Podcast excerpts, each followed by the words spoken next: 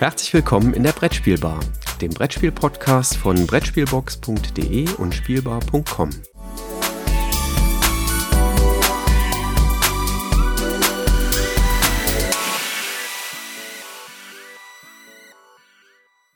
Einen wunderschönen guten Tag. Ähm, ja, guten Tag kann man sagen. Wir sind kurz vor der Mittagszeit. Ähm, Jürgen, ich hoffe, du hast die letzten 14 Tage ordentlich schlafen können. Beim letzten Mal warst du ja so müde von Mallorca, ja. dass es dir jetzt doch ein bisschen besser geht. Äh, ja, tut es, weil ich hatte jetzt die Chance, noch eine Woche Urlaub mit der Familie zu haben. Und äh, das war sehr schön und sehr erholsam. Also alles prima. Das freut mich doch. Ich kann mich aber noch ganz genau erinnern, dass äh, vor diesen beiden Wochen, äh, einmal Mallorca, einmal Südspanien, dass wir was zusammen gespielt haben. Und ich wette, dass wir darüber jetzt plaudern, ne? Ja, und äh, zwar müssten wir dann, naja, weiß ich, also entweder müssten wir ganz weit zurückreisen oder aber uns ähm, eines Filmes bedienen äh, und haben die äh, Hauptprotagonisten dann äh, direkt vor uns. Ähm, ich bin mal gespannt, ob die Zuschauer oder Zuhörer drauf kommen, äh, wo wir jetzt drüber sprechen wollen. Es ist das für mich gehypteste Spiel auf der BerlinCon gewesen, weil es war am Samstag oder Sonntagmorgen schon ausverkauft. Ähm, und das kommt von einem französischen Verlag, Ankama, und ist dann von einem Schweizer, äh, ja, bisher eigentlich Online-Shop, mittlerweile jetzt auch Verlag, dann ähm, lokalisiert worden. Board Game Box ist der, ist der Name dieses Verlags und wir wollten über Draftosaurus sprechen. Mit den kleinen niedlichen Dinosaurier-Holzfigürchen, die waren echt schnuckelig. Genau, sechs verschiedene Sorten an der Zahl und wir, es war ja, ist ja ein heiteres Raten dann, welche, welche Dinosaurier denn eigentlich dabei sind. Also man kann es vielleicht hier so, so hören. Ich habe hier den Sack mit den, mit den Miepeln. Ähm, und wir haben ein Stegosaurus dabei, ein Brachiosaurus, ich hätte die Lophosaurus gesagt, der T-Rex, der Triceratops darf nicht fehlen. Nur den orangefarbenen, den habe ich irgendwie nicht so sauber einsortieren können. Also da an unsere Zuhörer, wer also diesen orangefarbenen in irgendeiner Form einer Sauriergattung zuführen kann, ähm, ja, das wäre ein Traum. Das würde ich nämlich noch mal gern wissen. Ich habe es nicht ganz hingekriegt. Habe zwar diverse Lexika etc. gewälzt, aber nein, da bin ich nicht drauf gekommen. Ich frage meine Mädels mal. Gut. Ähm, ja, Draftosaurus. Ähm, Autoren ist nicht nur einer, sondern gleich vier bei so einem kleinen herrlichen Spiel. Unter anderem auch so die bekannten Antoine Bauzard, Corentin Lebrat, Ludovic Maublanc und äh, Theo Rivière. Ich hoffe, ich habe es alles richtig ausgesprochen. Ähm, alles vier Franzosen, äh, wie man unschwer merkt. Ich habe nie in der Schule Französisch gehabt. Dafür möchte ich mich nochmal entschuldigen. Dann kannst du aber bestimmt Latein. Ja, klar. Ich habe das große Latinum. Hui. Und lerne es gerade nochmal, weil mein Sohn nämlich Latein hat, meine Tochter auch Latein haben wird. Ähm, ist halt sehr spannend, was man doch noch irgendwo in den Hinterstübchen behalten hat. Kleines Spiel, kleine Spielzeit, denn wir brauchen maximal 15 Minuten, wenn wir das Ding spielen. Und äh, wir können das Ding zu zwei bis fünf Leuten spielen und es ist ab acht spielbar. Äh, also ich glaube, das Achtjährige schon verstehen, richtig spielen, könnte ich mir vorstellen, sollte man vielleicht doch zehn sein, weil man die eine oder andere taktische Entscheidung dort treffen muss. Äh, insbesondere wenn man auch die Rückseite äh, des Spielplans spielt. Und das ist das Besondere. Wir haben gleich ja, zwei Spiele. Einmal die Einsteiger-Variante und eine etwas komplexere Winter-Variante auf der Rückseite. So, was machen wir jetzt? Ähm, wir haben einen Beutel und das ist eigentlich für mich bisher auch der größte Kritikpunkt an diesem Spiel. Einen leider viel zu klein geratenen Beutel. Äh, ich kenne jetzt schon viele, die sich da gleich einen neuen Beutel geholt haben, äh, weil das Ding einfach nicht sehr handlich ist in dem halt eine Anzahl an Dinosauriern liegt. Und zwar ähm, zwei mal sechs mal Anzahl der Spieler. Ich hoffe, das konnte man jetzt verstehen. Also ja. maximal 60 bei 5, 50, äh, bei 5 Leuten, bei 50 Leuten. Ähm, so, was machen wir? Wir nehmen uns sechs Dinosaurier hier raus, gucken wir nicht rein vorher, nehmen einfach sechs heraus, das macht jeder. Und ähm, dann ist das ein Meeple-Drafting-Mechanismus. Ähm, Wie der Titel Draftosaurus ja auch schon sagt. Ne? Also man wählt sich einen aus den sechs Dinosauriern aus, darf den dann auf seinem Brett platzieren und die anderen fünf gibt man an den Sitznachbarn weiter. Aber das Platzieren erfolgt auch nach einem gewissen Mechanismus. Und was brauchen wir dafür, Jürgen? Ein Dinosaurier? Ja, und noch was Eckiges? Wir würfeln natürlich. Ah. Jetzt, jetzt werde ich ausgefragt, sind wir hier bei den Brettagogen oder was? nee, ich möchte nur wissen, ob du die Regeln noch kennst oder ob du es einfach nur so mitgespielt hast. Hallo, natürlich. Nein, man würfelt aus, wo die Dinosaurier dann platziert werden dürfen. Ne? Und der Würfel sagt eben, das muss auf der linken Spielplanhälfte, also auf der eigenen Tableauhälfte, weil jeder hat ja so ein Tableau vor sich. Es muss auf die linke oder rechte Tableauhälfte sein oder es muss oben oder unten eingesetzt werden oder es muss auf ein spezielles Feld eingesetzt werden. Ähm, da gibt's äh, Möglichkeiten oder äh, es muss eingesetzt werden in Abhängigkeit von anderen Dinosauriern, die schon auf dem Tableau abgelegt sind. Und das bringt eben so eine kleine ja, Zufallskomponente rein, was das Ding dann auch in den Familienspielbereich reinhieft. Ne? Genau. Ja, und äh, also beispielsweise, wenn ich jetzt gewürfelt habe, und das ist auch lustigerweise in, in das Kaffeepausenzeichen und Toilettenzeichen unterteilt, der Spielplan, also linke und rechte Hälfte, dann habe ich beispielsweise die Möglichkeit, gleiche Dinosaurier in einem Gehege unterzubringen. Äh, schaffe ich sogar sechs Stück davon unterzubringen, weil das ist das Maximum, kriege ich zum Beispiel 24 Punkte dort. Ich kann in einem Gehege drei Dinosaurier, egal welche Art, unterbringen. Es dürfen aber auch nicht weniger oder mehr sein. Äh, ich muss Pärchen versammeln, ich muss ungleiche Dinosaurier sammeln, ich muss herausfinden, welchen Dinosaurier habe ich gegebenenfalls am meisten von allen gesammelt. Den, der gibt dann halt so als König nochmal so extra Punkte. Und wer ist der Lonesome Rider, der, der Dinosaurier, den ich überhaupt nicht in meinem Park bisher irgendwie berücksichtigt habe? Auch der gibt dann nochmal sieben Punkte. Sollte ich mal nicht weiterkommen, dann dürfen die Dinosaurier zum Fluss was trinken und bringen eben halt auch nochmal einen Punkt. Ja, und das spielt sich ehrlich gesagt total fluffig. Die Regeln sind erklärt in zwei, drei Minuten. Ähm, die meisten Leute wollen sofort noch eine Partie machen äh, oder eben halt dann auf die Rückseite schwenken, wo dann halt nicht gleiche, sondern äh, wechselseitige Dinosaurier oder die Pärchen sind in zwei gegenüberliegenden Gehegen äh, untergebracht etc. Also ist für mich eine super Empfehlung. Wird mit Sicherheit zu Spiel wieder erhältlich sein, vielleicht auch vorher. Also da definitiv Daumen hoch, hat mir extrem gut gefallen. Und das bisher, ich habe keine Runde erlebt, in der dieses Spiel nicht gut angekommen ist.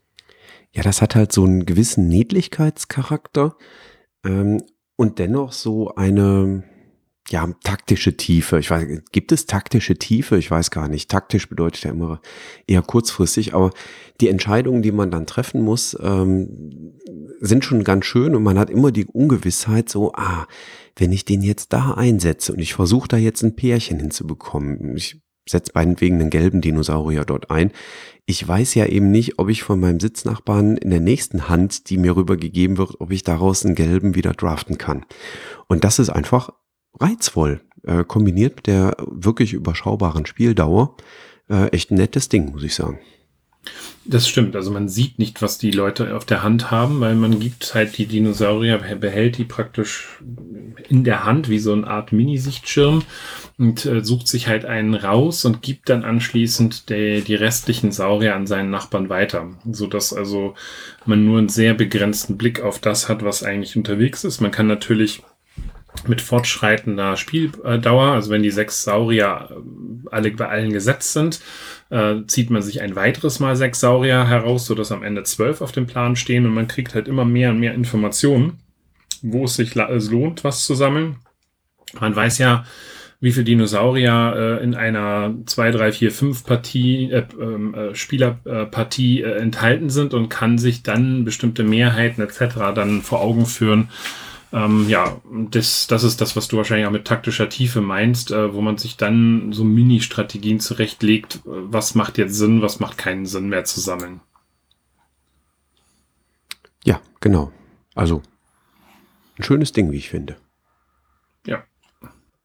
Wir haben aber an dem Abend nicht nur das zusammengespielt, ne, auf der BerlinCon. Das war drüben im Hotel, in der Hotellobby haben wir da äh, oder in der Bar des Hotels haben wir da noch gespielt, nach, nach Ende genau, der Berlin. Genau, haben sich dann am Ende bis zu neun, neun Leute waren wir am Ende äh, versammelt. Wir haben nach zwei Runden Kneipenquiz, äh, was ich an der Stelle immer wieder empfehlen kann, hat auch nach, ich habe das glaube ich jetzt über anderthalb Jahre nicht mehr gespielt, immer noch tierisch viel Spaß gemacht.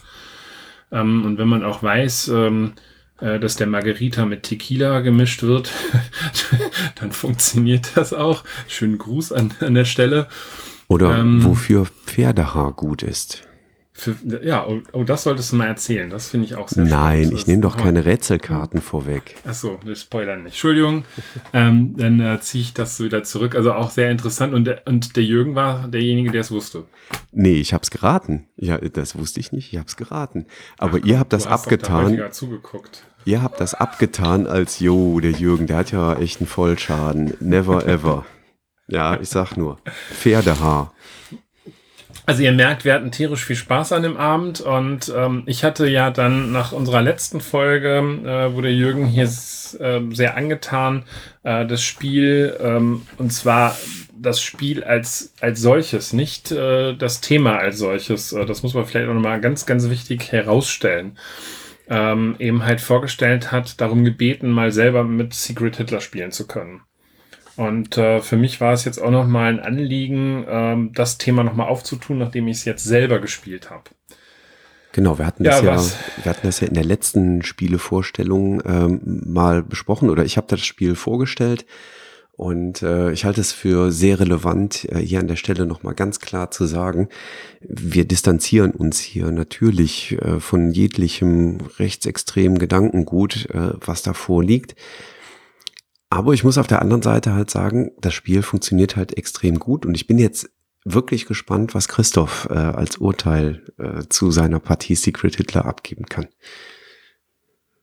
Ja, also wie das Spiel funktioniert, brauchen wir jetzt eigentlich nicht nochmal zu erzählen. Das, da wäre es gut, wenn ihr idealerweise nochmal in die letzte Folge hineinhorcht. Äh, also vom Grundsatz her geht es darum, dass Liberale und ähm, Faschisten gegeneinander kämpfen und versuchen, Gesetze durchzubringen, äh, beziehungsweise äh, der Hitler, wenn das dritte faschistische Gesetz eben halt durchgebracht worden ist, ähm, dass er sich dann idealerweise in eine Position bringt, wo er zum Kanzler gewählt wird. Und er wird, die Wahl wird ja immer von allen, also von den Liberalen und den Faschisten halt auch durchgeführt. Also die Rollen sind versteckt, das weiß von Beginn an eigentlich äh, niemand, ähm, ich glaube nur die Faschisten wissen es, äh, voneinander, aber wer welche Rolle da hat und äh, das ist halt jetzt der Trick herauszufinden, wer ist Hitler oder eben halt von Hitler sich so zu verstecken, dass er zum Kanzler gewählt wird und legal somit an die Macht kommt. Ich muss sagen, das Spiel ist thematisch unheimlich dicht. Ähm, man kann sich, und ich hoffe, dass ich jetzt an der Stelle auch niemand irgendwie auf die Füße trete, aber gut hineinversetzen, ähm, wie vielleicht zum damaligen Zeitpunkt diese Wahlen auch abgelaufen sind. Denn da das, was im Spiel halt zugrunde liegt, ist natürlich auch, dass man miteinander redet, dass man andere Leute ähm, ja, denunziert, ähm, dementsprechend halt beschuldigt, sie wären liberal oder sie wären Faschisten etc. Also da ist auch ein, einiges an, an Rederei dabei. Ähm, und ähm, somit kann man sich irgendwie ja so ein bisschen in das Szenario hineinversetzen, wie es vielleicht damals auch gewesen ist, wo eben halt Hitler an die Macht gekommen ist, legalerweise äh, eben halt über eine Wahl. Ähm, und äh, ich habe das Glück gehabt, ich durfte in der Rolle, äh, in, in, dieser Funktion jetzt den Hitler spielen. Und das war die Rolle, die ich halt vom Spielmeister da zugeschustert bekommen habe. Und äh, habe mich dann auch versteckt erstmal hinter den Liberalen, habe mich also so scheinheilig als äh, Guter ausgegeben, um dann in dem Moment, entscheidenden Moment, von einem äh, Kollegen, ähm, der ebenfalls in einer fas faschistischen Rolle war, dann zum Kanzler vorgeschlagen zu werden. Und da die all, alle in mir irgendwo so ein bisschen den Wolfs im Schafpelz, äh, also zum den Schafspelz gesehen haben, äh, bin ich dann auch, glaube ich, mit einer, nur mit einer Gegenstimme gewählt worden und konnte mich dann offenbaren und wir hatten das Spiel gewonnen. Ich finde das thematisch dicht. Ich glaube, das Spiel ist wirklich äh, in, in Anführungszeichen ein gutes. Ich bin mir aber nicht sicher, ob ich das Spiel zukünftig weiter spielen möchte. Und wenn, dann kann ich das, glaube ich, nur in Runden spielen. Und bitte, da möchte ich jetzt auch keinen diskreditieren, der dort am Tisch saß, aber ich glaube, das muss man vielleicht dann auch äh, mit Leuten, wo ich hundertprozentig sicher bin, dass sie das Spiel sauber einordnen können. Weil, weil eben halt da so viel negatives Gedankengut auch in dem Spiel liegt. Und äh, ich sag mal, mein Bauchkrummeln ist deswegen nicht weg. Ich wollte diese Erfahrung einmal machen. Aber ähm, ich bin mir nicht hundertprozentig sicher, ob ich das Spiel in der Form nochmal spielen will. Ja, völlig, äh, völlig nachvollziehbar. Ich hatte im Nachgang unserer damaligen Episode ähm, auch tatsächlich Gespräche mit äh, anderen Spielern, die ähm, auch ganz klar formuliert haben, sie möchten dieses Spiel nicht spielen, weil sie mit dieser Persönlichkeit, die eben im Titel drin steht, ähm, einfach nichts zu tun haben möchten. Und ich habe da äh, absolutes ähm, äh, Verständnis für, wenn, äh, wenn jemand mit der Einstellung daran geht. Ich habe, was ich äh, nicht wusste, muss ich zugeben. Es gibt wohl auch äh, im Prinzip das gleiche Spielprinzip mit äh, anderen Themen obendrauf gesetzt. Das habe ich jetzt vor, äh, vor den äh, Reisen, die ich da äh, hatte, nach der BerlinCon nicht mehr geschafft nachzuschauen. Ähm, aber da werde ich auf jeden Fall nochmal einen Blick reinwerfen und mal schauen, ob ich nicht gleiches Spielprinzip mit anderer Thematik obendrauf gesetzt äh, nochmal finde, so dass man eben diese Problematik nicht hat, dass man ähm, ja, diese politische Einordnung machen muss, die man meines Erachtens machen muss. Also ähm, es ist eben wichtig dabei äh, zu sagen, dass ähm, äh, faschistische Gesetze nichts Gutes sind. Das ist halt wirklich relevant. Das an der Stelle ganz, ganz klar zu machen und dass es auch nicht darum gehen darf, den im Titel genannten äh, in irgendeiner Form zu verherrlichen, weil äh, er ist für millionenfachen Mord äh, verantwortlich an führender Position. Ähm, und ähm, da muss äh, im Kontext dieses Spieles auf jeden Fall immer eine Diskussion drüber erfolgen. Das haben wir auch in Berlin gemacht. Ne? Also wir haben äh, vor, während und nach der Partie äh, das auch durchaus diskutiert in der Runde. Ähm, und dann äh, ist das auch okay. Aber äh, es war jetzt auch ein gewisses Risiko, weil wir uns teilweise untereinander ja nicht kannten. Ja, und dann muss man natürlich auch gucken, mit, mit wem spielt man da. Und ähm, ja, das ist äh, eine Herausforderung. Also ich werde auf jeden Fall mal nach äh, alternativen Themen zu Secret Hitler suchen. Und mir ist jetzt eben gesagt worden, es, es gibt da wohl äh, andere Umsetzungen im Netz. Und ich werde also mal danach schauen. Mit Trump, das habe ich schon gesehen. Das ist auch nicht ähm, viel besser, ne? Nee, wobei ich äh, so Trump und Hitler nicht auf eine Stufe setzen möchte, auch wenn Nein, ich Trump nicht, nicht mag. Ähm, und ähm, was, äh, das habe ich aber nicht gesehen. Es gibt dieses Spiel Feed the Kraken äh, was von stabil instabil oder Spiel instabil herausgekommen ist. Das sind diese etwas verrückten äh, Piraten, die da auch auf der Berlin kommen, herumgelaufen sind. Und da soll dieses Spielprinzip, glaube ich, auch zugrunde liegen. Das werde ich mir jetzt auch demnächst nochmal angucken.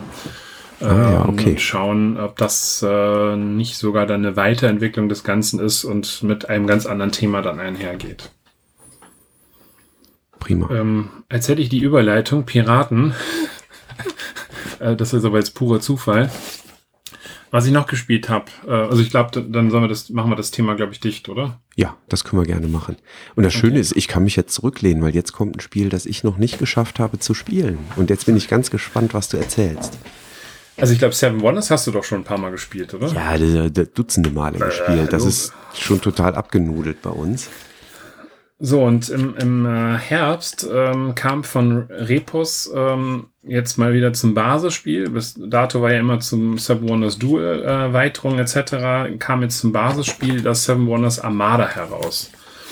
Ähm, und erweitert das ganze Thema oder erweitert das ganze Spiel eben halt um Seefahrt.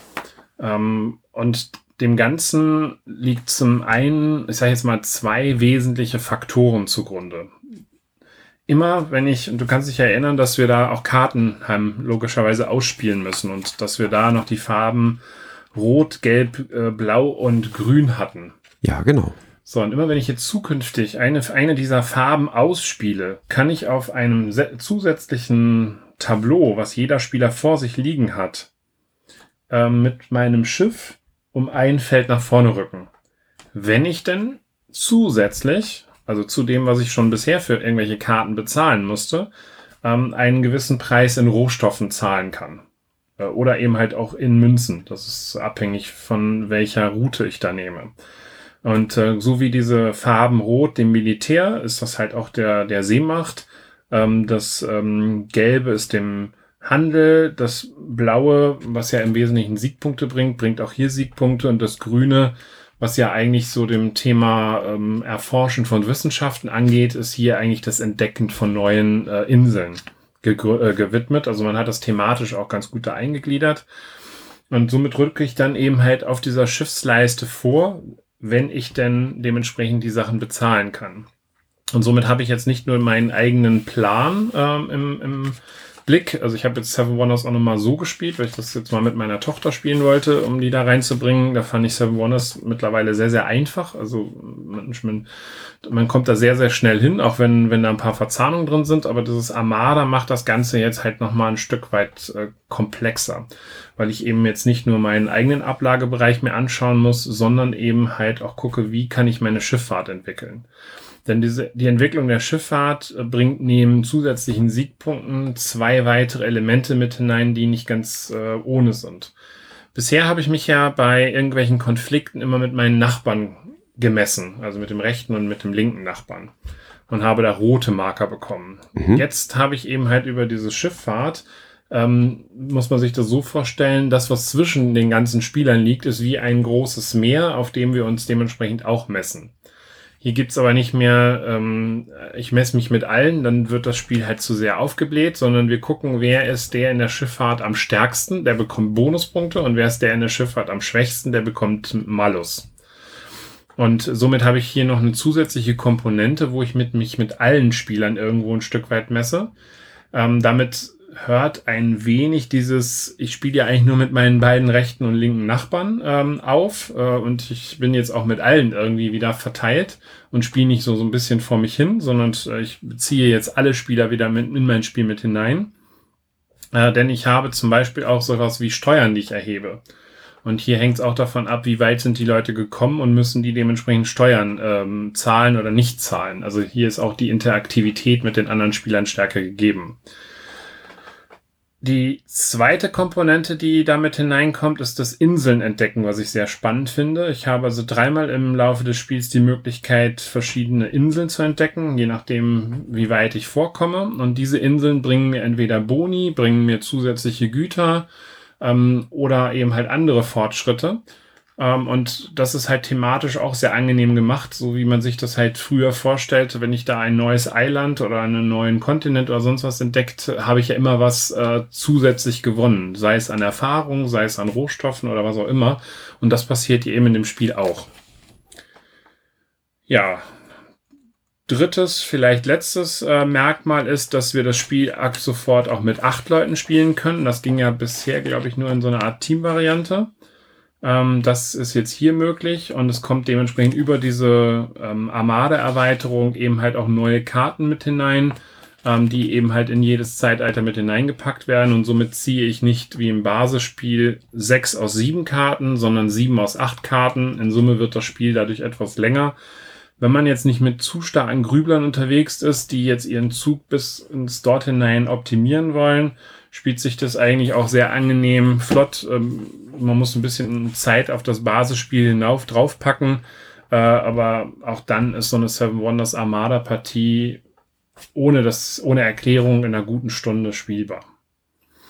Also für mich äh, ist das eine der besseren Erweiterungen. Es gab ja auch Babel, das hat mir nicht so gut gefallen, aber hier kommt, wie gesagt, durch die Interaktion mit den anderen, also außer meinen direkten Nachbarn, halt noch ein bisschen mehr am Spieltisch äh, hinzu.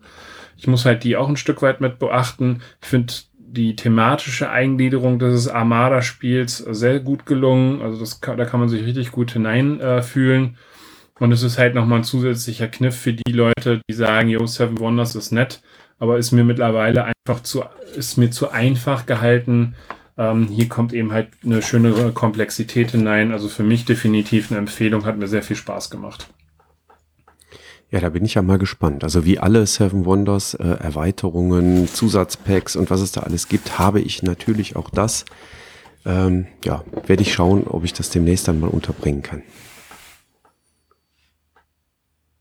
Hat allerdings nicht höchste Priorität, muss ich zugeben. Ich ja, ist ja auch. Ich habe okay. ich hab, ich hab gestern die, äh, die äh, Spielbox durchgeblättert. Da kam die digitale Version jetzt schon für diejenigen, die das äh, in Print und in digital abonniert haben. Und da war Root mit einer 10 äh, bewertet. Und äh, das ist jetzt Priorität für nächsten Spieleabend. Ich habe Root noch gar nicht gespielt. Ähm, bin mal gespannt. Ja, ich auch. Prima. Sollen wir denn für diese Spielevorstellung das Deckelchen drauf machen? Ja, lass uns das Deckelchen drauf machen und dann hören wir uns, äh, ich denke mal, Anfang September wieder. Mit den nächsten News. Ich freue mich drauf. Wunderbar, alles klar. Christoph, bis dahin. Bis dahin. Tschüss. Jürgen, ciao.